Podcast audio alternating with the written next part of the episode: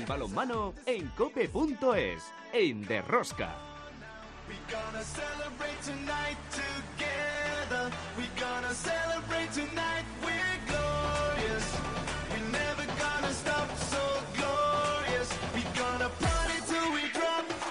Hola, hola, ya estamos en otra semana más con todos vosotros. ¿Qué tal estáis todos? Amantes del balonmano, seguidores de Rosca. La Liga Sobal sigue con una frenética lucha tanto en los puestos por Europa como por eludir el descenso y la promoción. Por arriba, la pelea entre Vidasoa, Granoller y Logroño, que una vez fuera de Europa se va a centrar en la Liga. Y por abajo, sale del descenso el Atlético Valladolid y mucho cuidado con Puente Genil en caída libre y sin fin que vuelve a los puestos de descenso.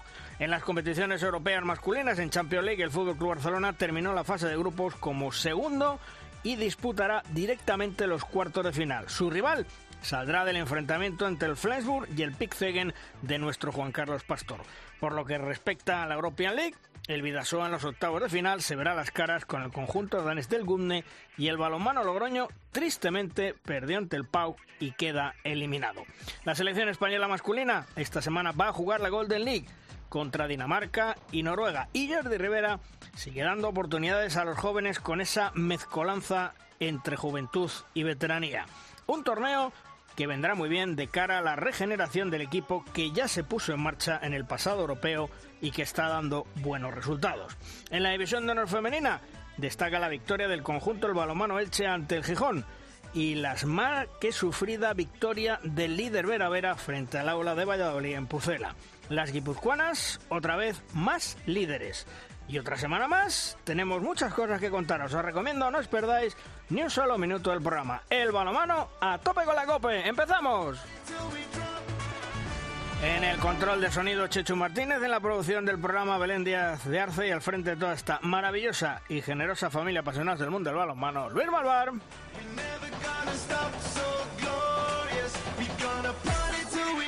En Cope Valladolid, como siempre, Juan Carlos Amón. Hola, Juan Carlos, ¿qué tal? Hola, Luis. Hola, chicos, ¿qué tal? Muy buenas. Y en Cope Logroño, Chema Jodra. Hola, Chema. ¿Qué tal? ¿Cómo estamos? Bueno, ¿cómo se encajó ese mal partido en Francia y adiós a Europa? Bueno, pues eh, por un lado tristes, por otro yo creo que... Aliviados. Que, sí, porque yo creo que al final... A ver, seguir pues eh, ese estado muy bonito y ese estado muy bien, ¿no? Pero tal y como estaba el, el equipo con cuatro bajas importantes, alguna larga, eh, conseguir compitiendo en Europa y bueno, pues eh, es que Vamos, te complicas lo de, mucho. Lo de triste era diplomacia, ¿no? Sí, sí, sí, sí. Entonces, pues, eh, pues bueno, pues oye, pues mira, a levantar la cabeza y a seguir luchando y peleando por estar de nuevo la próxima temporada en Europa a ver si vienen mejor dadas, ¿no? Bueno, pues nosotros, como siempre, comenzamos con nuestra primera tertulia. Si quieres conocer toda la actualidad del mundo del balonmano, descárgate de Rosca en cope.es.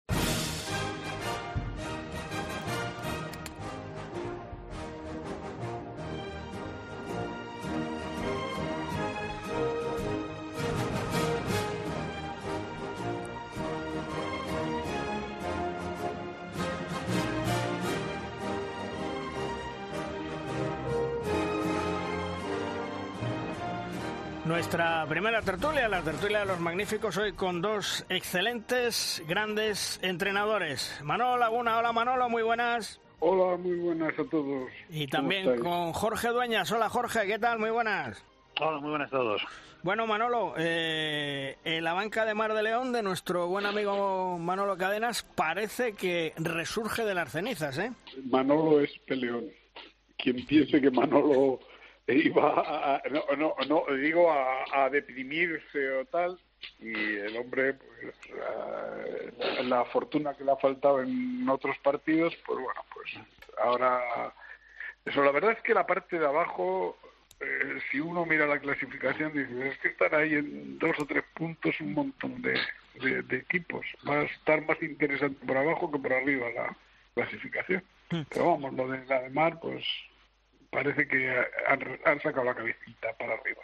Porque Jorge, siempre lo decíamos, eh, a Manolo le faltaba dar la clave para que el equipo funcionara. Parece que lo ha dado ya, ¿no? Bueno, la clave y el tiempo, ¿no? Para que se reflejase el trabajo con un equipo con mucha gente nueva, con, con muchos extranjeros que problema de adaptación y tiempo para que empezasen a rendir. Y yo creo que, bueno, pues eh, se ha mantenido la calma, la lógica para que él haya podido trabajar sabiendo que, que tenía mimbres pero que necesitaba tiempo y ahora mismo pues está rindiendo en el nivel que, que podíamos esperar de, de la DEMAD para, para esta temporada, ¿no? Y bueno, pues está llegando un momento importante de la temporada en buenas condiciones y también, pues seguramente el haber recuperado lesionados, ¿no? Que, que ha tenido momentos en los que ha tenido lesionados y eso también ha, ha mermado su rendimiento. Eh, Manolo, hablabas antes de la parte baja de la clasificación. ¿Podemos decir que Puente Genil está casi, casi en caída libre o no? Mm, Es que yo, hombre, la diferencia de puntos que hay seguramente que no, no les tranquiliza a ellos mismos, ¿no? Porque, claro, está ahí descolgado a 11 puntos del siguiente y, bueno, a 11 tendría que pasar a dos equipos, pero bueno, mientras hay vida y esperanza, la verdad es que no, no pinta muy bien la- el aspecto que tiene, eh, las posibilidades que tiene en el futuro, pero bueno, ahí están para luchar. Jorge, eh, el Cuenca empieza a soñar con Europa, el Sinfín vuelve a los puestos de descenso, mm, había ganado unos partidos seguidos, pero cuidado que ya está metido en puestos directos de descenso. Sí, parece que, mm, que las plazas del descenso van a estar muy abiertas hasta el final. Sí que, bueno, pues eh, Antequera parece que está ya un poco desahuciado.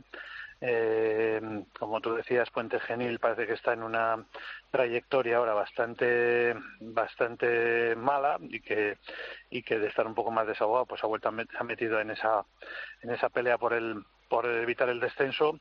Y jornada a jornada podemos ver que puede eso cambiar, porque la diferencia entre los equipos es muy pequeña, aunque ahora mismo sí que parece que tanto Sinfín como Puente Genil son los dos que tienen peor peor pinta, ¿no? No sé exactamente el calendario, pero sí que tienen, parece que peores condiciones para, para mantener la categoría. Pero ahora mismo el enlazar pues un par de victorias, pues eh, lógicamente hace cambiar mucho la, la clasificación y todavía está todo muy abierto y, bueno, pues eh, creo que hasta las últimas jornadas esto va a ser un toma y daca.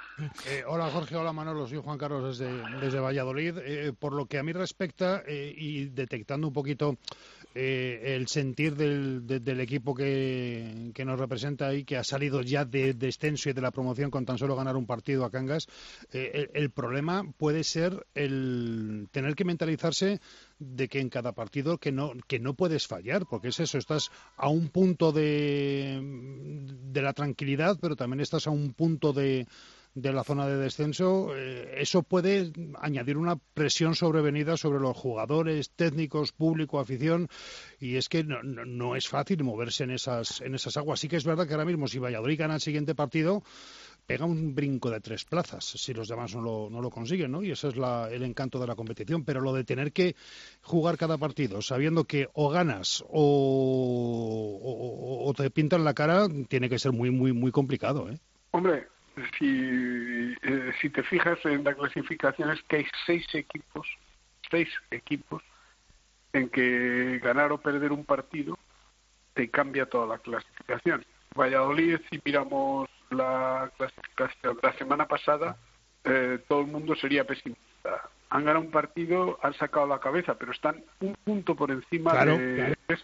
Pero claro, es que es que Torre la Vega está a dos puntos por encima. Es decir, que si el próximo partido le pierde y los otros ganan, se cambian las tornas. Eh, eh, Estamos en, en seis, siete equipos, siete equipos en tres puntos de diferencia. Jorge, Por eso está el caso pues, de Ademar, que estaba muy mal y gana dos partidos y ya está muy bien. ¿Está muy bien? Mm, Pues depende de eso, porque también depende del calendario. ¿Con quién juega cada uno? Claro, te viene ahora el Barcelona pues y el Granollers el Vidasoa y tal, y, te has metido cuatro puntos de distancia sin darte cuenta, pero claro, ya le llegará a los demás. eh, Jorge, eh, la derrota del Vidasoa en casa ante la de Mar de León mm, es un traspiés importante pensando que ahora mismo está empatado a 30 puntos con, con Granoller para ese subcampeonato o no? Bueno, mm, supongo que dentro de sus cuentas entrarían a ganar ese partido con el Ademar en casa, pero eh, entiendo que, que la demás mm, es lo que hemos dicho, pues es un equipo con potencial y que en cualquier momento podía podía renacer y podía podía enlazar puntos. Entonces yo creo que eh, Vidasoa está acusando también pues las importantes bajas que está teniendo y el, el calendario cargado que, está teniendo y el llegar a, a estos partidos eh, como puede ser el de Ademar o rivales de, que en teoría son de, de, inferior nivel, él está, le va a costar muchísimo el sacarlos adelante. Y bueno, pues esa derrota sí que, que es un pequeño traspiés, pero bueno, eh, también en esos puestos de Europa, como, como vosotros estabais hablando, también hay bastantes cosas que decidir entre entre tres cuatro equipos, ¿no? Porque la diferencia todavía no es grande y puede y puede haber también bastantes cambios y como decía Manolo Laguna, pues el calendario puede también hacer un poco que, que en una jornada pienses una cosa y a las dos jornadas o tres jornadas eh, las cosas varíen, ¿no? Porque Manolo, eh, lo positivo del Vidasoa es la cantidad de chavales de la cantera que ha metido para jugar en Europa, para jugar en la Liga, que están respondiendo. Evidentemente les falta experiencia, pero eso es muy importante y, y tú conoces perfectamente lo que es la base. Pues mira, yo creo que el proyecto del Vidasoa es un proyecto bastante bien dirigido, a mí me lo parece, tanto a nivel gestión como a nivel deportivo, ¿no? Y eh, pues ese mismo hecho de que esa apuesta que les está dando resultado pues pues es fruto de, de, un planteamiento serio en el deporte que, que, lógicamente se ve reflejado ahora con los resultados y, en dos o tres años se ha convertido en uno de los equipos más pujantes y más fiables de la liga a pesar del último resultado por ejemplo porque también hay que decir una cosa que en realidad, aunque hay diferencias, pero las diferencias no son tan grandes, salvo el Barcelona con el Barça con los demás, todos todos los demás somos conscientes de que casi cualquiera puede ganarte. O sea, si te descuidas, sí que hay algunas diferencias, pero ningún equipo de la parte de arriba, ni Granollers, ni Vidasoa, ni Logroño, salen tranquilos contra estos que hemos estado hablando últimamente de que estaban ahí abajo. Van a jugar y saben que pueden perder, como ha perdido con, con Ademar. Hmm. Es decir, las diferencias son pequeñas. Hmm. Eh, Jorge, cuarta derrota consecutiva mm, del Cángar de Morrazo. Mm, era un poco, yo diría que un espejo engañoso lo que hizo el Cangas en la primera vuelta y, está ahora viviendo la auténtica realidad o, crees que es un, unos partidos de malos de paso, digamos? Mm, bueno, no te podría decir exactamente cuál es el, motivo, ¿no? La verdad es que está haciendo una temporada brillante. Igual ahora, pues eh, ya habiendo cumplido, pues el, o habiendo prácticamente cumplido el primer objetivo, que es salvar la categoría, pues igual están un poco más relajados. También el, mm, el que algunos de los jugadores, pues ya eh, el año que viene no van a seguir en la, en la entidad, pues puede también un poco perder el, el foco, perder un poco la la mentalidad que, estaban teniendo hasta ahora y como hablábamos antes también un poco igual también el, calendario, ¿no? La verdad es que sí que es muy meritoria la, primera vuelta que ha hecho y dónde y dónde se sitúa la clasificación. Pero como decía ahora también Manolo, ¿no? La, es que la igualdad es tanta entre entre todos los equipos que en cualquier momento por un un bajo momento de forma o por una serie de lesiones te puedes te puedes descolgar un poco más o si te pilla en un buen momento pues ganar una serie de partidos que te hagan subir mejor en, más en la clasificación. Esta semana eh, la actualidad pasa por la selección española que la concentra Jordi Rivera, ya están concentrados, van a disputar la Golden League ante Dinamarca el sábado, ante Noruega el domingo y bueno, importantes novedades y sigue con ese proceso digamos de regeneración de renovación de los hispanos. Manolo, está trabajando bien Jordi, ¿eh? Hombre, eh, no, eh, no voy a hablar desde la amistad, voy a hablar desde la justicia. El que después de los años que lleva Jordi mostrando resultados, eh, tanto a nivel de competición como a nivel de promocionar jugadores, pues yo creo que, que la fiabilidad del proyecto es total, ¿no? Yo, yo confío en él porque le conozco, pero alguien que no que no le conozca tanto, que no entienda, pues solo con mirar eh, cómo han transcurrido las cosas en estos últimos años es para para quitarse el sombrero, yo creo. Eh, yo estoy muy contento de eso porque los resultados de la selección ahora mismo son muy importantes para el nivel de que ahora nuestros equipos, salvo el Barça, no consiguen ser competitivos en Europa, no estar en las Final por de chicos, de chicas, de tal, los resultados de las elecciones son los que mantienen el prestigio del balonmano español. Hmm. Yo contentísimo de que, de que vayan tan bien como van. Y Jorge, eh, tu nuevo seleccionador femenino de Eslovaquia, eh, contento y me imagino que mucho trabajo por delante, ¿verdad? Sí, contento por, por eh, estar otra vez en activo y poder disfrutar de, de lo que me gusta ¿no? y de mi pasión que es, que es entrenar. ¿no?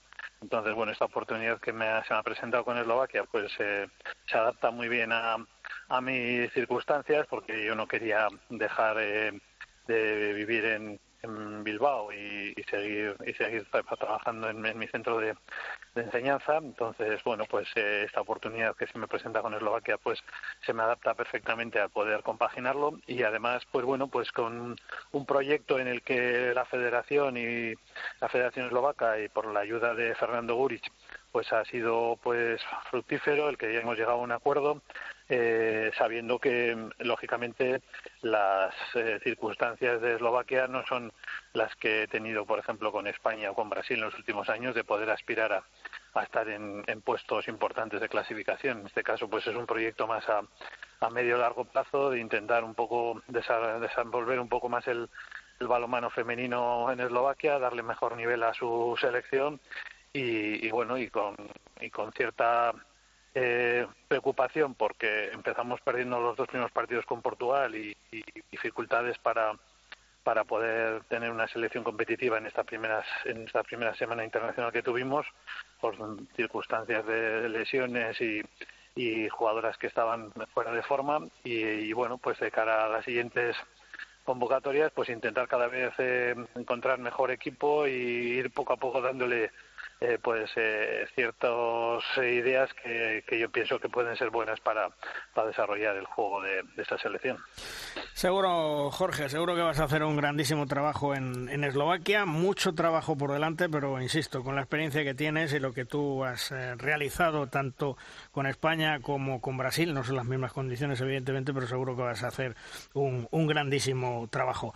Manolo, un placer hablar contigo como siempre, un abrazo maestro. Igualmente. Y Jorge, lo dicho, enhorabuena por otra vez estar en activo con la selección de Eslovaquia y lo dicho, que vas a hacer un, grandísimo trabajo. Otro día charlamos. Un abrazo, cuídate, hasta luego. Muchísimas gracias, Luis. Venga, un abrazo a todos. hasta, luego. Hasta luego.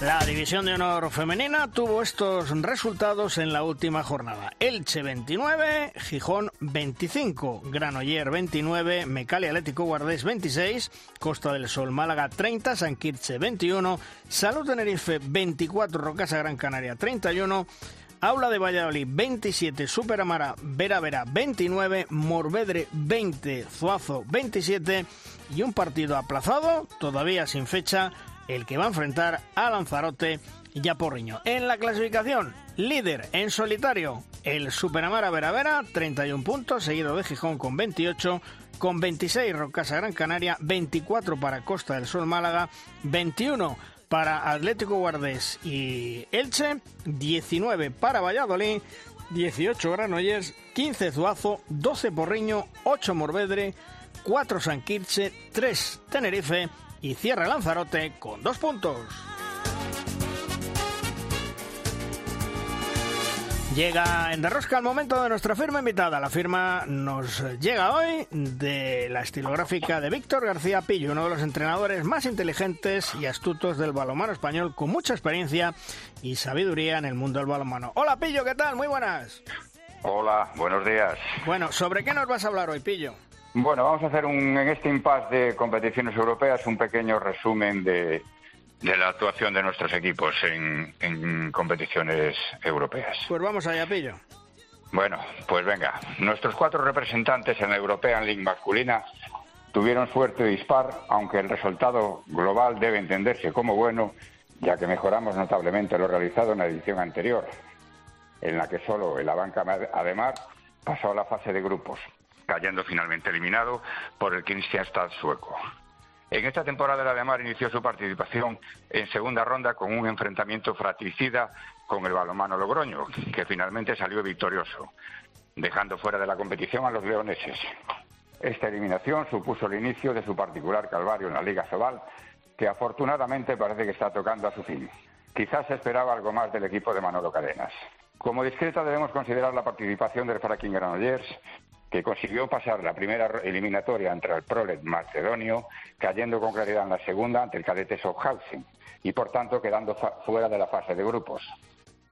Su trayectoria, sobre todo en las últimas jornadas de la Liga Sobal, hace presagiar que, salvo de Balakele, la próxima temporada volveremos a ver al Granollers en competiciones europeas.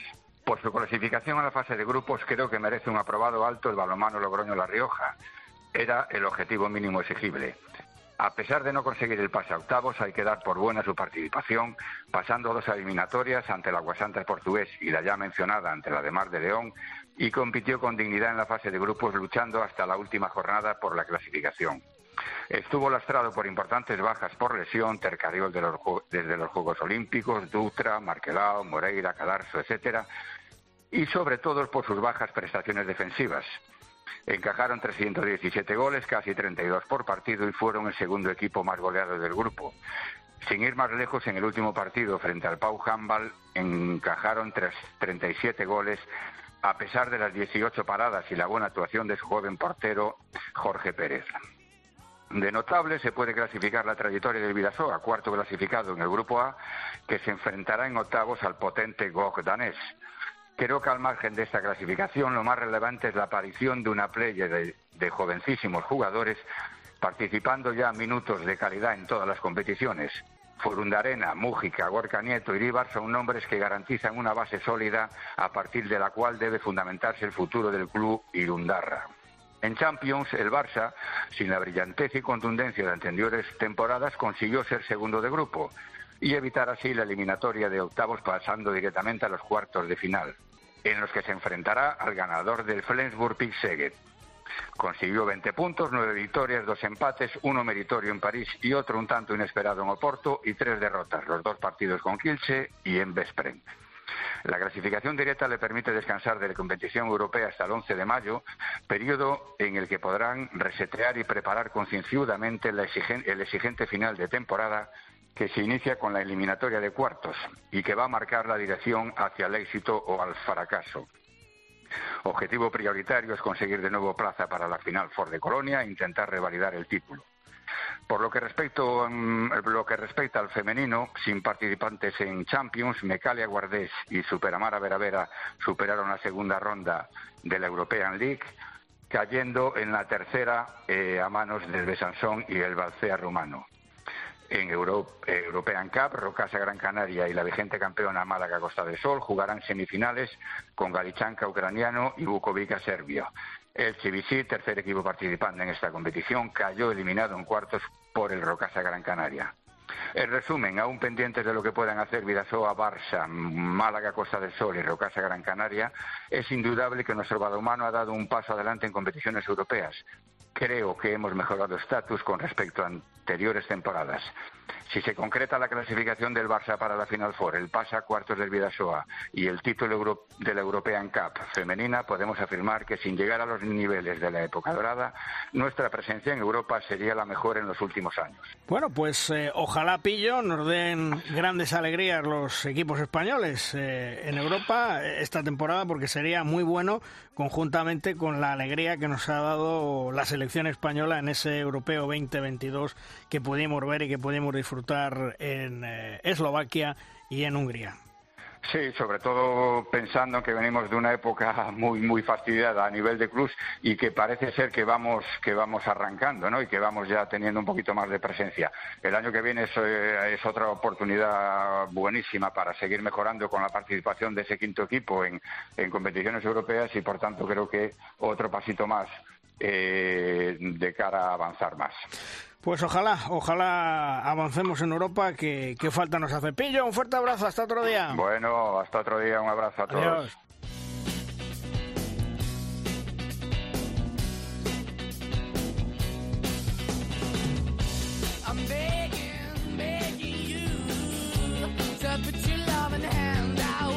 Pocos jugadores en Asobal eh, han llegado a alcanzar los 600 partidos en Liga. Uno de ellos es el gran Javi Díaz, portero del balonmano Cangas. A sus casi 47 años sigue siendo una leyenda en el balonmano español. Este joven, nacido en Orrosal, es una gran referencia en el balonmano gallego y ha jugado en clubes como Cangas, Octavio, Teucro, Chapela, Atlético Valladolid, Villaranda, Cantabria, en fin, en muchísimos y con grandísima experiencia. Hola Javi, ¿qué tal? Muy buenas. Hola, buenos días. Bueno, oye, eh, menuda campaña estáis haciendo tú y el balonmano Cangas esta temporada. Aunque ayer las cosas no fueron bien en Valladolid, pero tenéis que estar satisfechos de la temporada, ¿eh? Sí, sí, sí, sobre todo por la primera vuelta que hemos hecho eh, ha sido pues, muy impresionante. Y sí, muy contento, muy contentos. Y sobre todo, bueno, sobre todo esos 21 puntos y jugar la fase final de la Copa del Rey. Para el Cangas, pues mira, a día de hoy son todo un éxito. Oye, esos 21 puntos, aunque uno no se puede fiar, pero os dan cierta tranquilidad. Eh, esto no es como otros años que hay que pelear hasta el último partido y, insisto, os da cierta tranquilidad. Sí, cierta tranquilidad, pero llevamos cuatro partidos consecutivos perdiendo. Y vemos que abajo, pues como todos los años, la gente empieza a apretar y quiere salir de ahí. Entonces todo se va, seguramente que, bueno, ahora con el parón, pero bueno, en dos jornadas, una o dos jornadas, esto se va a empezar a apretar. Entonces hay que intentar puntuar lo antes posible para, yo creo que con 22, 23 puntos podríamos estar medio salvados con dos pies. Hmm. Eso vale la próxima temporada. Javi, eh, ¿sigues disfrutando como, como desde tu inicio en el balonmano? Hombre, yo creo que eh, ahora más, ahora más porque si no, con, con esta edad y con, nada, con todos los años que llevo jugando y sobre todo esto, pues disfrutando de que cualquier temporada puede ser la última, entonces pues disfrutando como enano. Y más este año ya con, con la trayectoria que lleva el equipo, de, pues bueno, pues ir desahogados en puntos y, demás, pues como un enano, un enano. Mm. Eh, ¿Tú creo que al principio compaginabas fútbol con balonmano y al final te, te decidiste por el balonmano? ¿Por qué? ¿Por qué te decidiste por el balonmano? Pues sí, sí, de niño. Eh, jugaba al fútbol, pero al final es como, yo creo que en el deporte de todo. Al final mis amigos todos jugaban a balonmano, en el Atlético Novas, creaban unas escuelas que de aquella no ni había, eran escuelas de balonmano y tiré por ahí. Aparte que yo con el sol no me llevo ciertamente muy bien y, entrenar bajo un pabellón, pues se agradece, se agradece. Y, lo pues un poco eso, amigos y eh, yo, yo, creo, yo creo que, hola Javi desde Valladolid, soy Juan Carlos, ¿qué tal? Buenos días. Yo creo que la siguiente, la siguiente pregunta me la has puesto votando en el área pequeña, haciendo referencia a tu época futbolística, y es que ayer me arrancaste una de las primeras sonrisas del día cuando leí en tu cuenta de Twitter que a ti lo de jugar los domingos por la mañana como que no. No, no, no, no, porque justo es que me levanté y tuve una conversación con Nacho Moyano y nos comentó que, bueno, eh, ayer era el tercero consecutivo y los próximos dos van a ser en domingo también. Y bueno, y como no sé ya Puente Genil, si nos pondrá ya también, ya harán seis consecutivos cuando domingo. Y era simplemente por eso ya. Pero bueno, de siete contra seis, sí, sí, sí, hater total. Sí.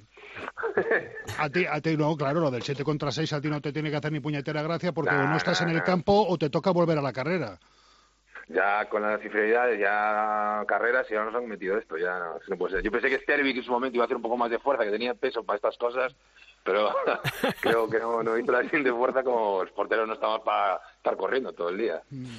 Oye, ¿y eso de ser portero, cómo te vino? Pues no sé, yo creo que de, rebote, pues eso que te decía antes, empezaron unas escuelas, Estuvimos un año prácticamente entrenando sin, sin participar en ninguna competición, porque estaba recién creada y yo creo que pues lo típico, no hay portero, no hay portero, pues venga, pues me pongo yo. Hmm. Yo creo que fue así de rebote. Y bueno, también un poco, a lo mejor, de mensajes subliminales de mis padres eran inmigrantes, vivían en Suiza y siempre cuando venían en Navidades o así, pues nos íbamos a ver el Novat, que no jugaban un pabellón, jugaban una pista al aire libre y siempre nos poníamos detrás de, de, una portería. Yo creo que por ahí va un poquito la cosa, digo yo. Porque, porque tú has jugado, por lo que hemos comentado antes, has jugado fuera de Galicia, en otros equipos, pero yo creo, fíjate, no sé si es que no lo soportabas o que la morriña te tiraba para, para estar en Galicia. Eh, yo el año de que fui a Teca Cantabria sí que tuve morriña, tuve morriña y lo, la verdad que lo pasé muy bien allí y tal, pero al final echaba de menos mucho la casa. Había, al final me fui a Santander con creo 30, 31 años, bastante tarde salir de casa. Y siendo hijo de inmigrantes, sobre todo. Pero eh, sí que lo tal. Después ya los años de Arán, de Valladolid, me fui porque mi mujer estaba destinada a una... Eh, eh, empresa bancaria y estaba destinada allí, entonces me fui, pero bueno, ya era otra, lo pasé muy bien, a que tres años grande y los tres de Valladolid, lo pasé como muy bien, muy, muy bien. Pero bueno, sí que el año de Cantabria sí que lo pasé bastante mal. ¿Y tu primer recuerdo de ese partido en Valladolid, lo tienes en mente o, lo has olvidado? El, el debut en Pisuerga. Sí, sí, sí. Sí, sí, sí, sí. Sí, porque la primera parada fue a Mikulic. Eso ah, lo tengo grabado.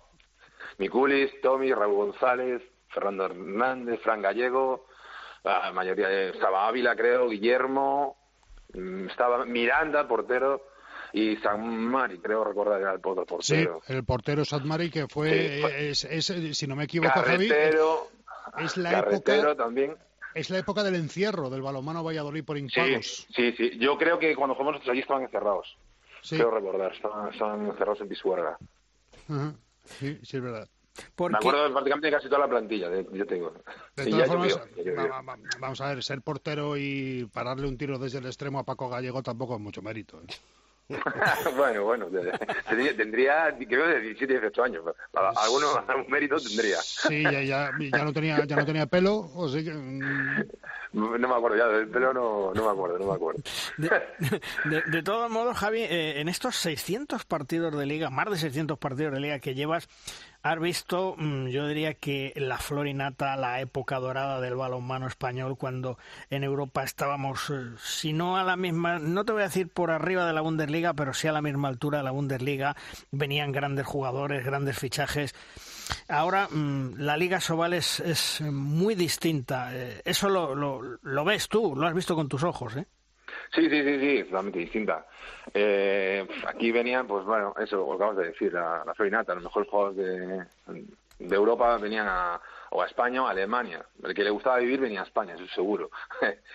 y sí, pero bueno, eh, tú, por ejemplo, yo que siempre fui de equipos Arteucro, Otavio, equipos de que estaban siempre pues, luchando por abajo, mitad de tabla, alguna temporada, pues sabías que había eso, seis, siete equipos que era imposible meterle mano. Y y ahora pues, pues sales, sales a jugar a León, por ejemplo nosotros esta temporada, y le ganas. Sabes que si eres competitivo en cualquier pista puedes ganar, exceptuando Barcelona.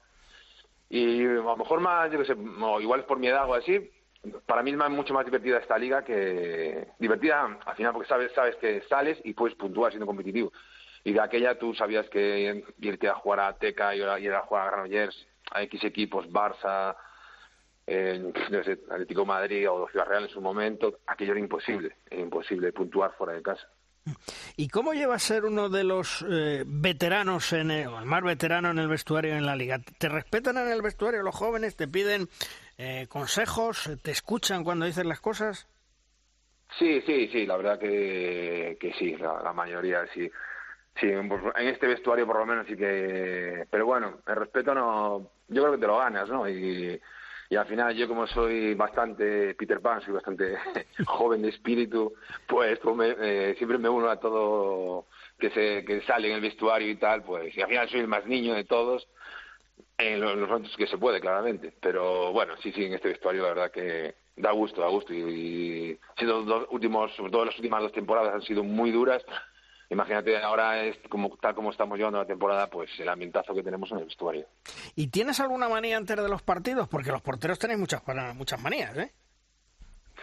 Eh, bueno, voy a decir dos que tengo. Una es siempre me, eh, cuando juego fuera de casa eh, tengo mi sitio en el vestuario. Si me gusta entrar el primero para coger el sitio del vestuario. Y pues en casa pues no me gusta estar en el vestuario. Sí, siempre soy el último en entrar, en cambiarme para estar solo. Pero Nada, esas dos. No soy muy, muy maniático, la verdad. Bueno, ¿Y, cuál es el secreto de Javi Díaz para estar tantos años en la élite y rindiendo como rindes? Bueno, yo creo que, sobre todo ahora ya, los últimos, vamos a decir, los últimos 10 años y tal, pues es la ilusión y, disfrutarlo. Y como prácticamente, sobre todo las cuatro últimas, me las estoy tomando como la última, la última, la última, pues solo intento ir a entrenar, disfrutarlo y, y pasármelo bien, porque al final, pues mira, llevo prácticamente 30 años viviendo de esto y es mi hobby, o sea, es mi hobby y lo disfruto. Y es muy difícil, tengo compañeros ahora mismo trabajando que dicen, voy a trabajar pero no me apetece. Y yo salgo de casa, voy al pabellón y voy como un enano. Mm. Pues que, disfruto entrenamientos y partidos. Casi disfruto más los entrenamientos que los partidos. El, el balonmano durante estos 30 años, Javi, eh, ¿qué te ha dado y qué te ha quitado? ¿En, la balanza te ha dado más que te ha quitado? Siempre, siempre. Siempre te da más, porque, pues mira, yo siempre digo que del balonmano te llevas amigos y camisetas. Y ir a cualquier lado, y por ejemplo, yo que soy mayor y ayer, encontrarte con muchos amigos, gente que se haya desplazado de Aranda para verme, y así, pues eso es, es un gustazo, un gustazo y, y joder, y saber que, que por dónde vas, pues vas dejando amigos y bueno, cuando dejes esto, volverás y tendrás a quien llamar para tomar una cerveza o, contar batallitas del abuelo Cebolletas. Hmm. eh, ¿Javi Díaz tiene relevo en la familia? ¿A tu hijo le gusta el balonmano? ¿Juega el balonmano? ¿Te gustaría que fuera? No, primero que disfrute que, haga lo que quiera, como, como hice yo en su momento. Pero bueno, es pequeñito, tiene cuatro, tiene cuatro, cumple cuatro años ahora en mayo, es pequeñito un y de momento no, de momento no. Dice que quiere jugar a baloncesto, pero bueno, pero yo creo que no, no. Si tiene el pabellón se lo pasa bien, pero en su momento que siempre que bueno, cojo, acaba el partido, lo cojo y tal, él sí quiere ir al vestuario, quiere ir al, a la música, donde están todos los jugadores y tal. La pista no, no es el típico niño que se queda jugando con la pelota y eso, no, se abraza a mí y dice, papi, vamos al vestuario, vamos al vestuario. Pero bueno, de ser como el padre, le gusta la fiesta. ¿Qué vamos a hacer? el karma, el karma. Javi, eh, ¿te planteas seguir algunos años más o, ya estar viendo que mm. llegas a la meta y, la bandera a cuadros? Nada, lo que te acabo de decir antes, llevo los últimos cuatro, pues me planteo disfrutarlo y al acabar la temporada, pues pensármelo y, y sobre todo eh, verte que aportas, que aportas y que no estás de comparsa. Y mientras sea así, pues me iré planteando, pero eh, los últimos dos años ya pesa todo, no recuperas, tengo dolores, eh, lesiones que se van agravando y demás y, cuesta, cuesta muchísimo. Hmm. Pero bueno, al acabar veremos qué, hacemos. ¿Y, te has llegado ya a plantear algún día en casa, no sé si de esos días de, lluvia en Galicia, eh, el cómo va a ser el día de tu retirada? ¿Lo has llegado a pensar o no te lo quieres ni plantear? Cuando llegue, llega. Sí, sí, sí, sí, me lo, sí, sí. Yo te lo, eh, en la temporada pasada, yo creo que lo tenía al 200% claro que lo dejaba. Pero después no sé cómo hacen en Cangas, que te dejan 15 días libres para que te refresque el cerebro y después te llaman allí a Puerta Gallola y, te engañan. Pero sí que el año pasado sí, sí, tenía eso prácticamente claro. Y ahora cuando me lo preguntan digo, no sé, no sé, cuando acabe la temporada pues ya veremos. Pero sí que me lo planteo todos los días. Eh, tiene que ser algún momento, tiene que ser, porque ya esto, los dolores, no recuperas estos viajes, llegamos a las 8 de la tarde, hoy me levanté y estaba destrozado, estoy totalmente destrozado. Y que los años mm, no pasan en balde. Hmm. De cara al futuro, ¿te ves como entrenador? ¿Te ves vinculado al balonmano o quieres hacer otras cosas? vinculado al balonmano sí, entrenador no, entrenador no, me, he quitado el título y tal, pero no, no, no, lo veo, no lo veo, no lo veo. No lo veo porque, a ver, no lo veo porque soy jugador aún y somos egoístas. El entrenador acaba el partido y tiene que estar preparando ya el siguiente, aguantarnos toda la semana, cada uno de hijo de su, de su padre. Y no, no lo veo, no lo veo porque somos muy cabrones y no, no, aguantar a 16, 18 cabrones no, no lo veo. en fin, Javi, que, que, eres un grande del, del balonmano español, más de 600 partidos en la Liga Sobal, que ha jugado en muchísimos equipos, que estás en un buen momento y que ojalá, ojalá algún añito más podamos disfrutar de, de, tu juego en, en las pistas bajo esos tres palos. Javi, enhorabuena por todo lo que has conseguido y espero que consigas más y gracias por atendernos como siempre. Un placer charlar contigo. ¿eh? Nada, muchas gracias a vosotros. Un abrazo. Hasta luego.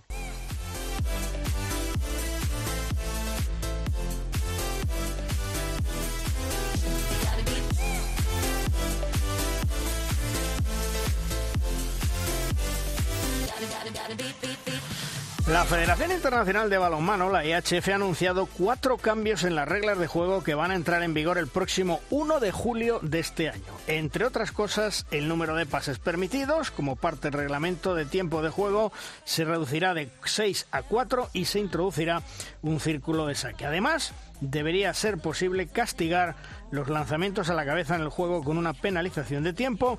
Y para hablar de todos esos cambios, qué mejor que con nuestro gran Ramón Gallego, que hasta hace unos meses ha sido el presidente de la Comisión de Reglas de Juego y Árbitros de la IHF. Hola Ramón, muy buenas. ¿Qué tal? Buen día, Luis. ¿Cómo estáis? Bueno, oye, estos cambios de regla, mm, desde tu punto de vista, y tú que conoces perfectamente todo el mundo del arbitraje, ¿van a ser positivos para el balonmano? Bueno, espero que sí, porque hasta el mes de junio, que yo cuando era IHF, yo era también, aparte del jefe de árbitros y demás, era el jefe de las reglas de juego. Es decir, he sido el coordinador del grupo este especial que durante los últimos cuatro años había trabajado estos cambios y más que se han quedado en el tintero. Hmm. Eh, Ramón, ¿qué es eh, el cambio del saque de centro? Explícanos un poco. A ver, el saque de teníamos un problema. El saque es una regla fundamental para el alto ritmo y velocidad del balonmano moderno. Pero, eh, o bien, en muchas ocasiones se efectuaba de forma irregular, el jugador corriendo, saltando, sin pisar la línea central, etcétera, etcétera, o bien si los árbitros eran muy estrictos y lo veían, teníamos que tenía que hacer continuas interrupciones, pitar, volver a sacar, con lo cual íbamos en contra de lo que queremos que es un alto ritmo y velocidad de juego y sobre todo que después de un gol haya la posibilidad, si el equipo quiere, el equipo que ha encajado el gol, de que en 3, 4, 5 segundos pudiera marcar otro gol, ¿no? Por lo tanto, eh, lo que se ideó eh, en colaboración siempre, todos estos cambios han sido en colaboración con la, con la comisión de entrenadores, y durante dos años se les informó a todos los entrenadores de selecciones nacionales que jugaban los últimos, en 2020 fue, los campeonatos europeos, asiáticos, africanos y de americanos. Y en, durante un año y medio así, las ligas de, varios países como, como Corea, Qatar, eh, Hungría, Uruguay y varios torneos más, eh, se probaron todos estos cambios. Y entonces lo que se dio fue un círculo un círculo central que en muchos, en muchos campos pues está dibujado, digamos, de cuatro metros de diámetro y con lo cual el jugador que saca ya no tiene que estar bien pisando con un pie una línea que es muy muy complicado, simplemente estar dentro del círculo y con un pie vale, o los dos, no importa, y puede hacerlo incluso el saque de centro corriendo pero no saltando. Esto eh, yo creo que eliminará prácticamente el 99% de todos los problemas que estábamos sufriendo. Y, el cambio de número de pases en ataque de 6 a 4, mm, ¿cómo lo ves? ¿Va a dar mayor vivacidad, mayor espectáculo? Sí, lo ven los entrenadores, por lo tanto yo estoy de acuerdo con ellos, ¿eh? no, es un tema solamente de tema de arbitral y demás. Eh, los entrenadores decían que muchas veces desde que el árbitro levantaba la mano como señal de advertencia del pasivo hasta los seis pases, porque muy pocas veces se pita antes de los seis pases, muchas veces pasaba demasiado tiempo, muchas faltas, el fuego se volvía lento y realmente poco atractivo y ellos creen que cuatro pases, de hecho la, la media, fíjate, la media por ejemplo de los últimos mundiales de pases, la mm. media de pases fue 2,4. Es decir, eh, normalmente eh, no se llega a los, a los seis pases, con lo cual ellos dijeron que cuatro, bajar de seis a cuatro pases daría más vivacidad al juego en esos instantes en que realmente la gente espera espera que el, o que el equipo atacante haga algo más o que, o que pierda el balón. Eso, eh, así a bote pronto, se me pone en la cabeza. Mm, ¿Va a favorecer a los lanzadores? No sé, depende de los entrenadores. Ellos tienen la palabra en esto, ¿eh? Yo no, no te puedo decir. Podría ser, pero no lo sé. Ellos, eh, los entrenadores dicen que normalmente sí aquí habrá que tener los hábitos, tienen que estar muy concentrados para que cuando levanten la mano todo el mundo les vea y nadie se pierda un pase, porque si pierdes un pase dos, de dos a cuatro es, es, nada. Los entrenadores dicen que tienen jugadas preparadas para que entre uno y dos pases eh, solucionar la, la papeleta. Suspensión de dos minutos por lanzamiento a la cabeza. ¿Cómo queda esto? Bueno, eh, se está viendo tradicionalmente hay que, yo creo que tenemos que cuidar en general de la salud de los jugadores, pero muy especialmente de los porteros. Eh, y estábamos viendo que últimamente en los últimos años estaban recibiendo demasiados balonazos. Eh, y luego además es que es un problema, mira, en Francia con la Federación Francesa con la que estoy colaborando y trabajando desde hace desde principio de temporada, mm. tienen un, tienen esto muy muy muy acusado y muy con mucho control. ¿eh? Portero que recibe un balonazo en la cara automáticamente el médico del pabellón aparte de su propio médico, le examina, le analiza, le sienta y además después del partido tiene que pasar un, control y demás para evitar estos el tema de las conmociones cerebrales. ¿eh? Y al fin y al cabo, como hablo con los porteros muchas veces, ¿Cuántos balonazos se llevan a lo largo de su vida deportiva? ¿Cuántos balonazos se llevan en la, en la cara, incluyendo entrenamientos y partidos? Demasiados, demasiados. Con lo cual, eh, eso unido a que realmente últimamente estábamos viendo que en, en, juego, balones en juego y demás, recibían balones, balonazos innecesarios, eh, ha hecho al IHF probar esta regla que ha sido admitida genial por, por todos los entrenadores del mundo. Diferentes reglas si se juega con balón de resina o no. Explícame un poco esto. A ver, el IHF, de acuerdo con la firma Molten, especialista en balones, eh, lleva cinco años, bueno, los, los, japoneses llevan cinco años investigando sobre un balón que no necesite resina, la pega famosa, ¿de acuerdo? Por muchísimos, por muchísimas razones, entre otras, en muchos pabellones hoy en día, en todo el mundo, no te dejan jugar con con la resina porque porque queda que yo he hecho una porquería. Y cuesta cuesta un dinero limpiarlo. Eh, el tema de la limpieza de lo, lo, lo, los ojos el problema del pelo eh, las camisetas eh, las manos los jugadores es decir por muchísimas razones eh, era bienvenido o es bienvenido un balón donde no se necesite resina, pero que no haga, eh, que los jugadores jueguen a otro balonmano, que no pierdan las características de, de, eh, con las que juegan normalmente. Creo que después de cinco años eh, la firma Moulton ha dado con, con el KIF, con, después de los primeros análisis, bueno, hace dos años era, era casi un desastre, y ahora ha sido muy testeado, tanto con la, por ejemplo, durante un año entero con las selecciones francesas en la casa del, del, del, de Balonmano en París, y cuando alguien como Luca Baló dice que él puede hacer todo lo que hace con un balón y con el otro, pues, pues es bienvenido. Lo que pasa que eh, la idea era haber hecho un test final en dos mundiales juveniles y junior el verano pasado, pero fue cuando no se jugaron por el tema de la pandemia. Entonces yo creo que todavía, el, me imagino que este verano los mundiales juveniles y junior lo van a testear oficialmente, oficialmente testeado, pero bueno, antes de aprobarlo, por decirlo de alguna forma, y si todo va bien, eh, a partir de la próxima temporada eh, se podrá escoger entre jugar con un balón o con otro. Las competiciones IHF, si todo va bien, se jugarán con balón sin, sin pega. Y luego los distintos países, pues sus distintas ligas decidirán. Pero yo creo que si la, las competiciones mundiales se van a jugar en balón sin, sin pega, sin resina, lógico es que los jugadores estén acostumbrados a ese balón. Es decir, Ramón, que me está diciendo que el eh, Mundial 2023 que Dios quiere que no nos lo líe más Putin todavía, que se pueda disputar, porque el tema está que arde, eh, se tiene que disputar en Polonia y en Suecia, ese mundial ya es sin pega, es decir, sería con el balón de Molten. Exacto. Si no hay novedades, o sea, si todo va conforme a los planes que te he dicho, sí. Es decir, si yo creo que mantendrán la idea que había de que este verano se jueguen los mundiales juveniles juniors con este balón, se compruebe, los, el equipo, los jugadores, papás, se envíen balones a todas las federaciones eh, nacionales. Lo normal es que el, en enero de 2023 el Mundial Absoluto masculino se juegue con estos balones. Oye, y, y sí, eh, Juan sí, Carlos, sí. Yo, tenía, yo tenía dos dudas. ¿Qué tal, Ramón? Soy Juan Carlos desde Valladolid. Un saludo. Eh, tenía Hola, dos dudas Carlos, al, al, respecto de, de, de, esas reglas de juego. Eh, una, la del, la del pasivo. Creo que en los Juegos Olímpicos, Luis, corrígeme si me equivoco, en los Mm. marcadores eh, es- descontaba el número de pases en el pasivo, de, de 6 a 0, si no me equivoco, ¿no? Sí. Eh, sería, Ya antes, se- ya antes de los, ya antes de los Juegos Olímpicos, el- lo que se ponía en el marcador era el número de pases que quedaban, que le quedaban libre, más que nada como una información. ¿eh? Vale, y, eso, y, y eso no sería posible llevarlo a los pabellones de las principales ligas europeas a modo de el marcador de 24 segundos del baloncesto para que el público también sepa si el, el- si el pase si el pase cuenta o no cuenta porque lo que no queda claro es la puesta en marcha del balón después de una falta cuenta como pase o es eh, pase cero y, y otra eh, batida en suspensión para lanzamiento de 9 metros hay muchos jugadores que reciben empujones en el aire y eso es peligrosísimo. Eh, yo no sé si también se ha contemplado algún tipo de, de eh, sanción extra para ese tipo de acciones defensivas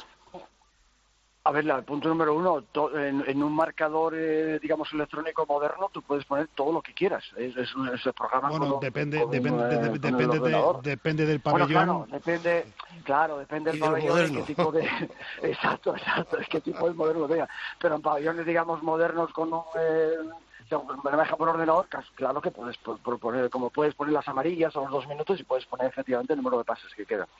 Y lo segundo, los empujones de creo que están siendo, desde hace ya cuatro o cinco años, están siendo muy sancionados y se insiste en los árbitros en que es eh, peligrosísimo. Hablamos antes de cuidar de la salud de los jugadores. Y ese es el principal objetivo de un árbitro, por encima de pitar mejor o peor, cuidar de la salud de los jugadores y dar una imagen positiva de nuestro deporte. Antes nos comentaba Ramón que cuando tú estabas eh, se habían hablado, se habían planificado, se habían estudiado otros cambios. Eh, eh, ¿Qué cambios más necesarios sería para el balonmano en estos momentos que se han dejado en el tintero? Bueno, no, no, no cambios fundamentales, dramáticos, de, porque esto ya vamos a ver lo del, lo del pasivo y demás y tal, a ver cómo, o si realmente mejora el ritmo y la velocidad y demás, pero sí que teníamos aprobado y, testeado que en el lanzamiento de 7 metros a la cara del portero, en vez de ser roja, pasaba a ser también dos minutos. Porque parece ser que hoy en día, hoy en día lo vemos, ya prácticamente esa situación no ocurre, y, y, una, y una tarjeta roja al jugador al jugador que lanza de 7 metros y, roza a lo mejor la cabeza del portero parece una sanción muy grave hoy en día.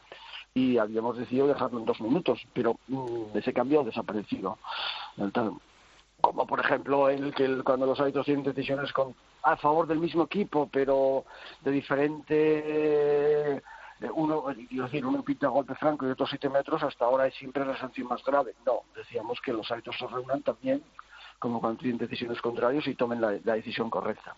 Y hay una serie también de, reglas, que, pequeños, pequeños cambios pero que bueno no modificaban el, el balonmano en general, pero yo creo que con estos cambios de momento es suficiente. En la regla del 7 contra 6 no se mueve de momento, ya veremos hasta ver el nuevo periodo la, experiencia por, por donde van. Oye, Ramón, comentabas antes que estás colaborando con la Federación Francesa de Balonmano. ¿En qué consiste la colaboración que estás haciendo con ellos? Bueno, eh, colaboro con ellos en temas de arbitraje, de delegados, de partidos, de reglas de juego y demás. Simplemente ayuda, fundamentalmente ayuda a los árbitros franceses, a todos los árbitros franceses de la élite, tanto masculina como femenina, y bueno, mejorarles y demás. Un poco lo que hacía con la IHF, pero bueno, a menor nivel y, en Francia. Estoy, y estoy realmente encantado, pues sobre todo porque es un sitio donde me, quieren y me respetan, y eso es más que suficiente. Eso, eso es lo más importante. Y te voy a decir, los franceses, como siempre, son los más listos. Cogen a, las personas que más valen, y, entre ellas tú, y no porque estés eh, delante con nosotros, sabes que te lo he dicho en muchas ocasiones. Eh, por cierto, ¿qué hace eh, y qué es el día a día de Ramón Gallego? ¿Qué haces habitualmente, Ramón? Bueno, pues eh, lo mismo, me dedico mucho, muchas horas a balonmano porque veo el balonmano francés eh, completo, la liga, las dos ligas, la 1 y la 2 masculinas y la liga femenina fundamentalmente. Y atiendo a muchos otros, a algunos otros países que me consultan. estoy eh, trabajando con dos, con fundamentalmente Corea y con, con Irán y como no viajo, pues, pues ya era hora, pues tengo tiempo para mí, para seguir haciendo deporte y demás. Oye, Una vida un poco más tranquila. Ya, ya me imagino. Eh, eh, si el día de mañana, estamos hablando como dicen en un suponiendo, ¿eh? si el día de mañana llamara a tu puerta la, la EHF, ¿te plantearías el, el entrar en la EHF con el tema arbitral? ¿Te gustaría? Eh, no, yo creo que no se contempla eso, porque la EHF se lleva muy bien con la IHF. Ya, yo creo, yo creo no, no se contempla eso, no, no. Y, o sea que, no, no. pero, pero no, sé lo que va a pasar mañana, ¿eh? Eso, eso, eso te iba a decir, y sobre todo, eh, piensa una cosa, Ramón, eh, el primo de Keops no es eterno, ¿eh?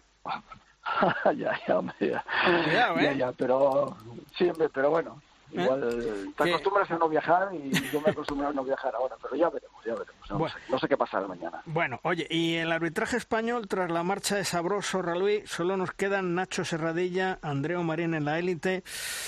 Bueno, ¿nos vamos a quedar huérfanos o, ves que viene gente detrás? Bueno, no lo sé, gente joven ahí detrás y yo confío en que ahora el trabajo que está haciendo Ángel Sabroso eh, pueda, pueda realmente dar un salto de calidad en el arbitraje español, porque realmente estamos un poco mal acostumbrados a que eso, aunque tanto Oscar como Ángel como Nacho y Andrés nos representen en finales mundiales, olímpicas y demás y tal, y claro, no es fácil, eso es como un equipo, tienes un equipo grande, grande, y luego viene una generación no tan grande, pero todo es cuestión de trabajo, ¿eh? Aquí no hay milagros. Trabajo y talento, talento y trabajo. Eh, eh, tú que colaboras con, federaciones, que tienes eh, bueno pues contacto con, con el exterior de España, con otro balonmano, el balonmano español, mm, ¿cómo lo ves? ¿Cómo lo ven fuera? Mm, porque la verdad es que desgraciadamente cada semana, cada día, se nos van más jugadores al extranjero. Nuestra liga, yo diría que ya es la cuarta o quinta de Europa. Y, eso, mm, a nivel externo, a nivel exterior, se tiene que comentar. Sí, pero la imagen es positiva, ¿eh? La imagen es enormemente positiva. Claro, la gente desde fuera no entra en detalles, a lo mejor de la Liga Española, pero la gente desde fuera ve positivo porque los éxitos de las selecciones españolas eh, están ahí.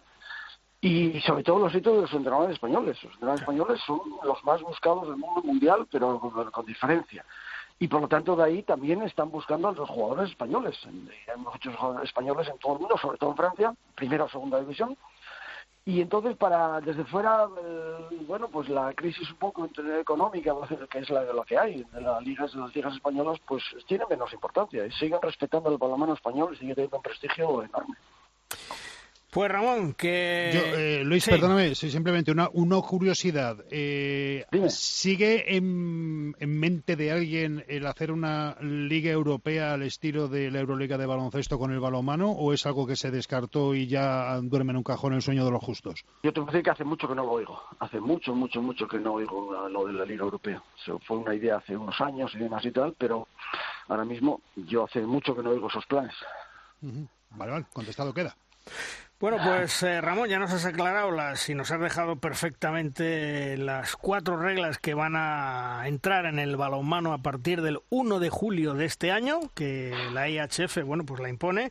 Insisto, eh, cambio de número de pases en ataque, pasamos de 6 a 4, el saque, el cambio del saque de centro, la suspensión de esos dos minutos por lanzamiento en la cabeza de los porteros y las diferentes reglas de juego con balón de resina o sin balón. Por lo tanto, ya que se vayan a los aficionados eh, pensando que el Mundial 2023 será con balón sin resina, con balón con pega. Vamos a ver, sin pega, perdón, vamos a ver cómo los jugadores lo, lo aceptan y cómo los jugadores recepcionan ese nuevo balón.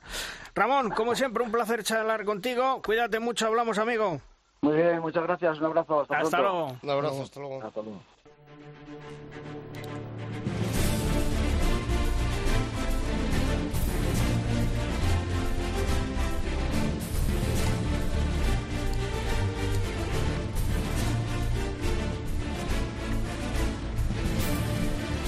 En De Rosca llega nuestro tiempo de debate.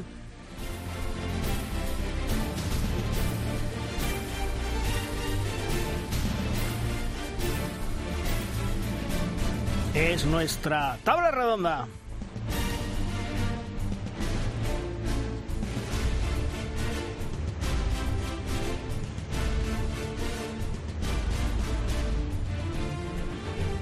Hoy contamos con dos grandes amigos, dos grandes profesionales, dos grandes amantes del mundo del balonmano. Luismi López. Hola Luismi, ¿qué tal? Muy buenas. Hola, buenas, ¿qué tal? ¿Cómo estáis? Y Ángel Regueira, compañero del mundo deportivo. Hola Ángel, ¿qué tal? ¿Cómo estás? hola a todos, por aquí andamos.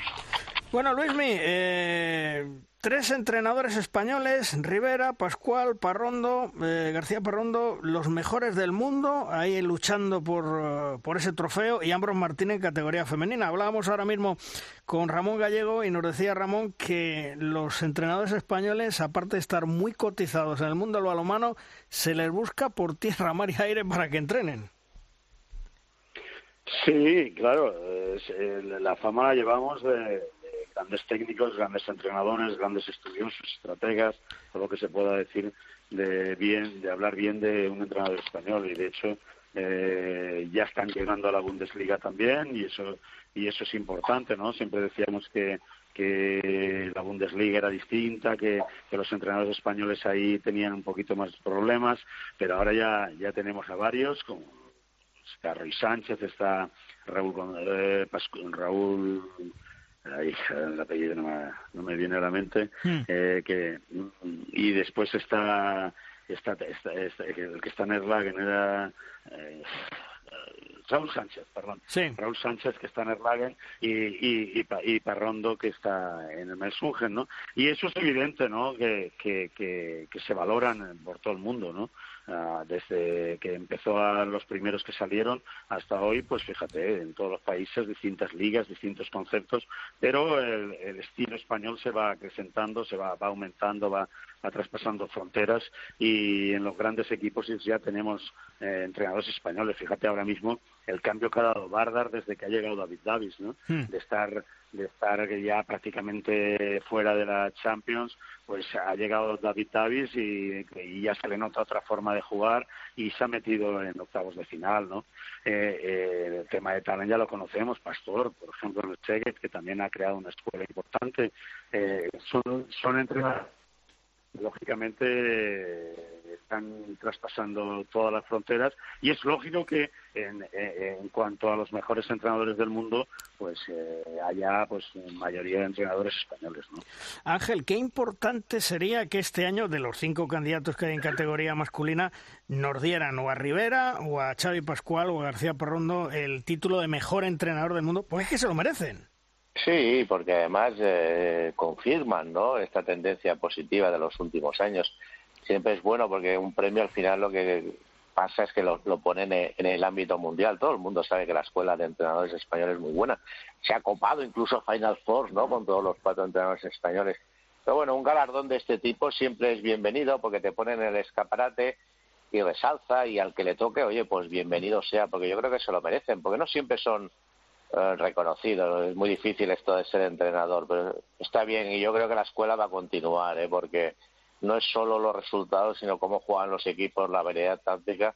Yo esto creo que es un acierto de todo el balonmano español. Todos deberíamos estar contentos, ¿no? Los que estamos eh, en este deporte. Hace muchos años buscábamos seleccionadores extranjeros, ¿no? Porque pensábamos que en casa no teníamos buenos entrenadores. Es evidente que la escuela viene de hace muchos años y esto va a continuar, va a continuar porque esto es imparable. Es una lástima que nuestra liga española eh, no acabe de arrancar teniendo muy buenos jugadores, muy buenos entrenadores. Parece que lo tengamos todo, falta dinero y falta algo más. Porque desgraciadamente, eh, Luismi, el éxodo de jugadores españoles de cara a la próxima temporada, semana a semana nos estamos enterando de uno, otro, otro, siguen saliendo. Sí, evidentemente, ¿no? Ahora estamos nosotros como estaban aquellos países de los que venían a España, cuando nosotros teníamos dinero, ¿no? Eh, los balcánicos, por ejemplo, que siempre estaban saliendo, los franceses, que siempre estaban saliendo, estaban en España y en Alemania sobre todo. Y, y ahora, pare- y ahora parece que nosotros seamos los mismos de entonces, ¿no? Eh, De estos países, ¿no? O los nórdicos que van todos a Alemania prácticamente. Entonces, estamos traspasando jugadores, estamos, se nos marchan, porque lógicamente eh, un jugador español cotizado se va al extranjero y a lo mejor triplica la nómina que tiene la, que tiene aquí no solo por la cantidad de dinero que, que doble o triplique sino por la seguridad no el tema de seguridad social etcétera etcétera. La, la seguridad que le da a ese jugador el estar en el extranjero. Cada vez se van y más jóvenes no porque ni, ni les dejan madurar prácticamente, se van antes a madurar fuera. También los, a- los agentes, sus agentes se movilizan mucho, también es un beneficio para ellos y les convencen. Algunos, algunos triunfan, otros no, otros se equivocan, otros van a equipos donde a lo mejor su posición está muy saturada y, y, y por salir, por salir, al- luego pierden ocasiones equipos nacionales, etcétera, etcétera. Entonces, eh, es lo que nos toca vivir en estos momentos. Eh, de todas formas, como decía Ángel, tenemos tan grandes entrenadores que, ves un partido y aunque aunque falte la calidad de un genio, pero por lo menos ves ves un equipo trabajado. ¿no? Yo, yo, yo me encanta cómo, cómo trabaja Quique Domínguez, cómo trabaja Nacho Moyano. Eh, yo que sé, cómo, cómo, cómo trabajan otros entrenadores que tú los ves y dices, oye, aquí hay calidad, aquí hay un equipo entrenado, aquí hay, hay una táctica, una estrategia. Entonces, eh, eh, tenemos esos entrenadores y gracias a ellos van a salir jugadores, ¿no? Pues como el Dani Fernández, que, que a mí cada vez que lo, que lo veo me apasiona, ¿no? Dicen que se va a Alemania, ¿no? Con su antiguo entrenador, con Roy Sánchez, eh, el, el entrenador del Stuttgart. Bueno, eh, será un puñal para el Stuttgart y para el fútbol de la Bundesliga, vamos a ver, ¿no? Por ejemplo, fue, fue Dick Pubil, todos y el propio Carlos dijo que no estaba hecho para la Bundesliga. Vamos a ver si estos jugadores, eh, con el físico que tienen, pueden estar hechos o no. Por eso te decía yo antes de lo de acertar o no acertar dónde vas Hmm. y a qué equipo vas. Eh, bueno, los, los entrenadores españoles, pero lógicamente salen fuera y se llevan, y cuando tienen que reforzar un puesto, también piensan en, en jugadores españoles porque a su club pues, les sale más barato, evidentemente, y, y saben que son jugadores que para su concepto táctico pues les viene muy bien, ¿no? También, y eso también ayuda a que salgan los jugadores. Fíjate, eh, si tú miras los, los, los entrenadores españoles, extraño sería que no tuvieran un jugador español, ¿no? Por ejemplo, el caso que no tiene es, es el Melsungen con, con Roberto, pero ya veremos eh, en un futuro. Pero Talan, eh, eh, Pastor, eh, todos tienen eh, eh, eh, algún que otro jugador español donde que, que completa la, la plantilla, ¿no? Vamos a ver, el año que viene tendrá en el, en el Stuttgart y, y, otros jugadores que se van a ir por ahí. Porque Ángel, eh, es bueno que los equipos eh, con la cantera saquen jugadores jóvenes. Lo único que, desgraciadamente, al marcharse no hay una continuidad en ese trabajo de los entrenadores y yo insisto, se puede abrir una mayor brecha, si ya la hay evidentemente enorme y grandísima, con el Barcelona, al no haber una continuidad en otros equipos que puedan presentarle eh, batalla en los próximos años.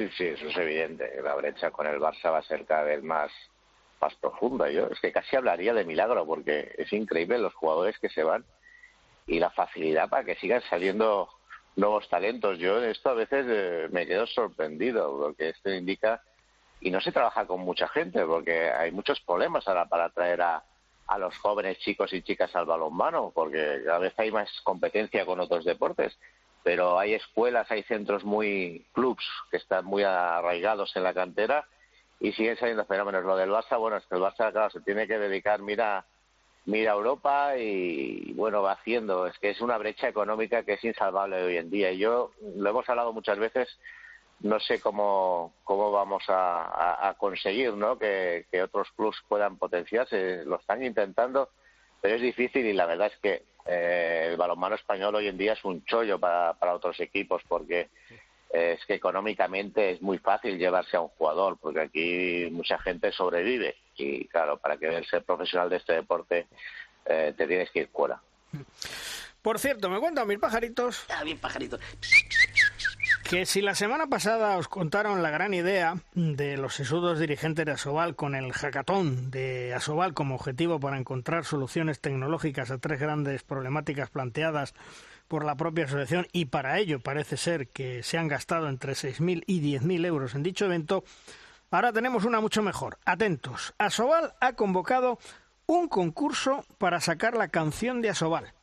Y según me cuentan, entre la concesión de la canción, los derechos de autor y el premio, todo ello va a costar 15.000 euros. Vamos, que para ir a Eurovisión este año, pues a lo mejor quitan a Chanel y ponen la canción de Asobal. Y una vez más, muchos clubes de Asobal ya empiezan a preguntar que con un presupuesto de 1.300.000 euros, ¿cómo es posible que tan solo se reparte entre los clubes de Asobal 300.000 euros? Y los clubes se preguntan, ¿en qué se gasta ese otro millón? Mucho cuidado porque hay quien piensa que se está tirando el dinero en la liga Asobal. Bueno, eh, Luis, ¿no echáis de menos eh, algún gesto por parte de Asobal? Oye, como pero es- sí. ¿Cómo va a ser la canción? ¿Va a ser para Bueno, bailar pegados o Pues no lo sé, no lo sé, no lo No, sé. no lo sé, sí, no se sé. llama. Lo único que si tienes algún candidato lo puedes presentar y ya sabes que hay que hay un buen premio. ¿eh? Así que eh, Si decía Luis que, que de desierto canto yo. Decía Luismi que si no echáis de menos algún gesto por parte de Asobal, eh, un- institucional, eh, con todo lo que está pasando con la guerra de Ucrania, pancartas, uniformes, un comunicado de apoyo a Ucrania, que sí, que lo están haciendo los clubes a nivel particular. Mm, Fíjate eh, que ayer, bueno, pues fue muy comentado el- ese partido Kiel Fuchse Berlín, donde cambiaron su equipación en solidaridad con Ucrania. Aquí quitando acciones de equipos aisladas, institucionalmente no hay nada. Eso se echa de menos. No, no sé cómo lo ves. Bueno, hay que pensar que los clubes son Asobal, ¿eh? Entonces, los clubes lo están haciendo, muchos clubes lo han hecho, y no sé si diría todos, pero eh, cada uno que juega como local lo junta el visitante. Empezó el primero, me parece, fue Granollers, porque le tocó ese día jugar en casa, y lo hizo cuando comenzó la invasión y, lógicamente, todos prácticamente vimos en Valladolid, que también se hizo, y, en otras canchas, por lo tanto, y los clubes, ya te digo que es una Soval. Que mm. falte eh, el distintivo de la propia Soval, bueno, eh, podría ser, pero, pero de todas formas, eh, yo veo a Soval y veo otras otras federaciones nacionales y más o menos son los mismos, son los clubes lo que lo están haciendo. La iniciativa de, que tú comentabas, yo ayer estaba viendo el partido de del Bunderino Arena y, la verdad la, iniciativa ya la hizo el, el, funcionario por su cuenta, se presentó durante la semana y, y lo hizo el, el KIL porque puso el, símbolo de la paz, eh, anunciaron a cualquier sponsor quitaron todos los sponsors de las camisetas y solo hasta eso. Y la grada pues, tenían un mosaico espectacular de la bandera con, con los papelitos con la bandera de Ucrania, ¿no? Hmm. Eh, bueno, son, son situaciones que otros clubes de la Bundesliga, quiero decirte, que, que en todas partes son los clubes los que lo están haciendo, ¿no? Pero bueno, se podría haber hecho, sí, se podría haber hecho a, nivel institucional, pero, pero si los clubes lo hacen y la imagen está dada. Bueno, Ángel, yo se lo decía a Luismi porque leí que tanto la Federación Francesa como la Primera División o la liga más importante, la Star League de Francia eh, masculina y la femenina, sacaron un comunicado conjunto, es a, lo que me refería. Por eso decía que si no lo echabais de menos, aparte de que cada club haga su, su, cosa en particular. Bueno, se podría haber hecho, ¿no? Porque es lo que más o menos es... Eh, la dinámica general de, dar el apoyo ¿no? a, los ucranianos. Lo que pasa es que yo creo que en este caso no, no le doy más importancia porque creo que lo relevante es lo que hicieron, lo que se ha hecho, ¿no? tomar decisiones realmente a nivel de selecciones y a nivel de clubes, a nivel mundial y a nivel continental, ¿no? Que están apartados. Todo lo demás, oh, bienvenido sea, pero son iniciativas más privadas de los clubes, de, de jugadores, yo me parece, no lo veo importante, creo que debe salir más del corazón que, que un escrito para quedar bien. Si de corazón sale y se considera que hay que hacerlo, bien. Si no, pues yo creo que tampoco se, se echa en falta. ¿eh? Mm. Eh, Ángel, ¿es un alivio para el Barcelona eh, ir directamente a cuartos de final o es la polémica de todos los años? Bueno, es que ese paro en octavos te mantiene un poco eh, en activo, te mantiene en tensión. Ah, ¿Tú qué prefieres? ¿Que, que vaya directamente como ha ido a cuartos o, que juegue también los octavos? Ese es el debate típico. yo, mira, no, yo no te voy a hablar tanto por mí, sino porque por la experiencia que he tenido hablando con jugadores y entrenadores, todos prefieren saltarse la eliminatoria de octavos. Y lo dicen porque eh, siempre hablan de la carga de partidos. Y en esta temporada mucho más importante. Recordemos de dónde venimos. Venimos de unos Juegos Olímpicos, hemos tenido un europeo, el Barça está plagado de jugadores internacionales y si miráis el historial de esta temporada va arrastrando jugadores con muchos problemas. Ha tenido muchos lesionados, ha tenido que cuidar gente Quizás Carlos Ortega al principio no ha rotado tanto como rotaba en su día Xavi Pascual, tienen aún tienen una más carga de minutos gente como Dicamén, los puntales, con lo cual para el Barça es bienvenido. De hecho lo ha buscado, ¿eh? lo ha buscado y, lo ha seguido y lo ha seguido, no se ha relajado en ningún momento. El objetivo era pasar directamente a cuartos. Te evitas a lo mejor un accidente, nunca se sabe. Realmente el cruce seguramente para el Barça hubiera sido muy asequible, pero se trata de de preservar. Tienen la Copa, ahora tienen, mira, se pueden centrar precisamente en la Copa del Rey sin ningún problema y cuantas menos distracciones tengan, mejor. Ya digo, es una pantilla que van tirando, ganan muy fácil aquí, en bueno, no tan fácil este año si veis, y es que realmente los jugadores, hay muchos que están jugando, pero con muchos problemas físicos, no son a lo mejor graves lesiones, pero ahora me duele el tobillo, ahora me duele el codo, ¿sabéis? Eh, hay que dosificar mucho y es una temporada en la que el Barça siempre tiene mucho miedo. Después de Juegos Olímpicos eh, tienen miedo y es todo lo que sea, eh, quitarse partidos de encima lo dan por bienvenido. ¿A ti, Luis, también te parece mejor eh, directamente a los cuartos que están en los octavos? Sí, sí, claro, lógicamente te quitas carga, como decía Ángel. O sea, que eso está claro, ¿no? Y es lo que buscan todos los entrenadores. luego, eso no quiere decir que estés más cerca de llegar a Colonia, ni mucho menos, ¿no? Eh, porque fíjate, el Barça si estará en cuartos y espera al vencedor del Flensburg Szeged, ¿no? Hmm. Entonces, pues bueno, sería el otro día que Flensburg no está en su mejor año y, el Barça le pasó por encima, pero bueno, de aquí a, mayo todo puede cambiar y el Szeged es un gran equipo. Entonces, eso no le da seguridad, pero, pero le quita carga de partidos y los entrenadores están agradecidos. Ah, yo supongo que Albor, Kiel, Kielce y Barça están encantados de, de, haberse quitado la fase de octavos de final. Hmm. También me dicen mis pajaritos. Ah, bien pajaritos. Que parece ser esta temporada en la Liga Sobal se está pagando más sueldos presuntamente en dinero B que nunca. Inclusive me llegan a decir que es escandaloso. Es lo que hemos hablado en más de una ocasión. Mm, la Asociación de Jugadores, desgraciadamente, tras la muerte de su presidente, pues eh, las cosas han cambiado y, vamos a ver si se ponen un poquito las pilas porque Insisto, me dicen que se están pagando más sueldos en dinero B que nunca en nuestra Liga Sobar. Ahí estaba Claudio, que siempre, Claudio Gómez, que siempre peleaba por los jugadores, y no sé ahora mismo quién lleva las riendas, pensando y luchando por los derechos que tienen los jugadores y que ojalá todos pudieran cobrar en A con su seguridad social y tuvieran esa estabilidad que se merecen en el terreno de juego. Y la Golden League, España ante Dinamarca y Noruega. Otro banco de pruebas para Jordi Rivera, porque Luismi, qué bien lo está haciendo Jordi, con qué tranquilidad, con qué serenidad y menudo trabajo, porque le dedica 24 horas de las 24 horas del día. ¿eh? Evidentemente, lo conocemos desde hace muchísimos años y siempre donde ha estado, tanto en clubes como en selecciones, ha hecho lo mismo. Es, es un amante del trabajo y del balomano. Y, la verdad que sí, ¿eh? y además todo lo que se ha conseguido en las competiciones, el hecho de que te clasifiques para un mundial y te clasifiques para un europeo, le da a pie a poder trabajar de la forma que lo va a hacer ahora, ¿no? Eh, el hecho de que vayan entrando jugadores no podría hacerlo si fueran partidos oficiales, ¿no? Y que te estás jugando una clasificación. Ahora sí, vas a la Golden League y vas a tener la oportunidad de, dar minutos a, jugadores que ya los han tenido, pero que necesitan más experiencia, de, y de ir probando jugadores nuevos que él quiere ver y, que ya ha visto y conoce perfectamente y los ha tenido en las, en las concentraciones que hace por, por, edades y por años, ¿no? Habitualmente.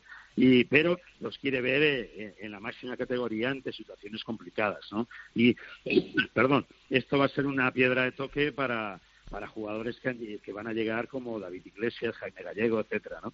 Eh, han caído algunos, ya sabemos, eh, para esta Golden League en los partidos que tiene con Dinamarca y Noruega, porque los, los jugadores del, del Kielce pues, eh, han sido bajas. Alex Valle, por ejemplo, ayer no jugó en la Liga Polaca y Miguel sí que jugó, pero bueno, debe estar tocadísimo y, ha preferido pues descansar en este parón, este pequeño parón y recuperar golpes. Como decía Ángel, todos llevan golpes y problemas y, la verdad es que también eh, eh, eh Turnat, el, pivote del Kielce y de la selección francesa es baja también, con la selección francesa que también estará en la Golden League, lo que pasa que no es rival nuestro, ¿no? Nosotros vamos de invitados y jugamos con Dinamarca y Noruega. También estos equipos están metiendo muchísimos jugadores jóvenes porque los entrenadores precisamente eh, lo que esperan es estas competiciones para probar a esos jugadores y dar descanso a las grandísimas figuras, ¿no?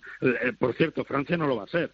Francia salvo la baja de Turnat y entra Monar, el, pivote joven del Nantes, los demás son los mismos de siempre. Eh, Francia tiene ese, ese tema de que crea el bloque y no sale de ahí nadie si no es por porque esté lesionado, ¿no? Entonces, eh, bueno, los demás sí, Dinamarca y Noruega van a, van a hacer lo mismo que España y van a llevar gente joven y, es de alabar el trabajo de, de, Jordi Rivera, ¿no? Porque, eh, fíjate, ahí vamos a tener a jugadores eh, que, a mí me gustan muchísimo y vamos a verlos ahí en, una competición importante, en una competición con rivales de enjundia y, vamos a ver cómo se desenvuelven. Porque Ángel es una oportunidad buenísima para los jóvenes, para que Jordi Rivera los vaya consolidando en ese relevo generacional. E insisto, otro banco de pruebas para Jordi y además ante equipos de enjundia como Dinamarca, como Noruega, que no son facilitos. No, son minutos de calidad, ¿no? Además son partidos que a todo el mundo le gusta jugar, porque estamos hablando de selecciones top. a mí lo que me gusta de, de, Jordi Rivera es cómo entra, pero ojo que ha, metido también a un chavalito que se llama Viran Morros, ¿eh? O sea que, sí, claro, te indica un poco cómo, cómo trabaja Jordi Rivera. Y eso es una de las cosas que siempre me ha encantado y cuando hemos hablado de, de Jordi es que, claro, todo lo tenemos muy claro. Él va introduciendo jugadores, va dando minutos, va observando, pero también mantiene a su bloque, también cuida a su guardia de siempre. Este es un detalle bueno para Viran Morros que hacía tiempo que no podía jugar en la selección y ahora vuelve, ¿no? Y bueno, pues es para hablar de, que yo voy a hacer una mezcla, como siempre es lo que me gusta, hasta Cañellas también, una mezcla de juventud y de veteranos, que es también muy bueno para los jóvenes, que no tengan que irse ellos solos a, a buscarse la vida, no, no, tienen siempre apoyos en el vestuario y en la pista, con lo cual se les hace mucho más fácil entrar en la dinámica de la selección para cuando se les necesite de verdad. Yo, la verdad, eh, me encanta siempre Jordi Rivera, es que tiene un estilo inconfundible, es que eh, deja su huella, después te puede salir mejor o peor, pero cuando tienes un proyecto y haces bien las cosas, normalmente acaban saliendo como es lo que está sucediendo. Pues estaremos muy pendientes de esos partidos. El España-Dinamarca, recordemos, sábado 19 de marzo, 4 de la tarde, será en la ciudad danesa de Herning. Y España-Noruega, el domingo 20 de marzo, a la una y media de la tarde, en la localidad de Arus.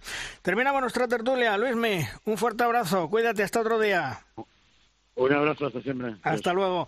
Y Ángel también, un fuerte abrazo, amigo. Nos seguimos escuchando otro día. Cuídate, hasta luego. Hasta la próxima, un abrazo. A ti, adiós.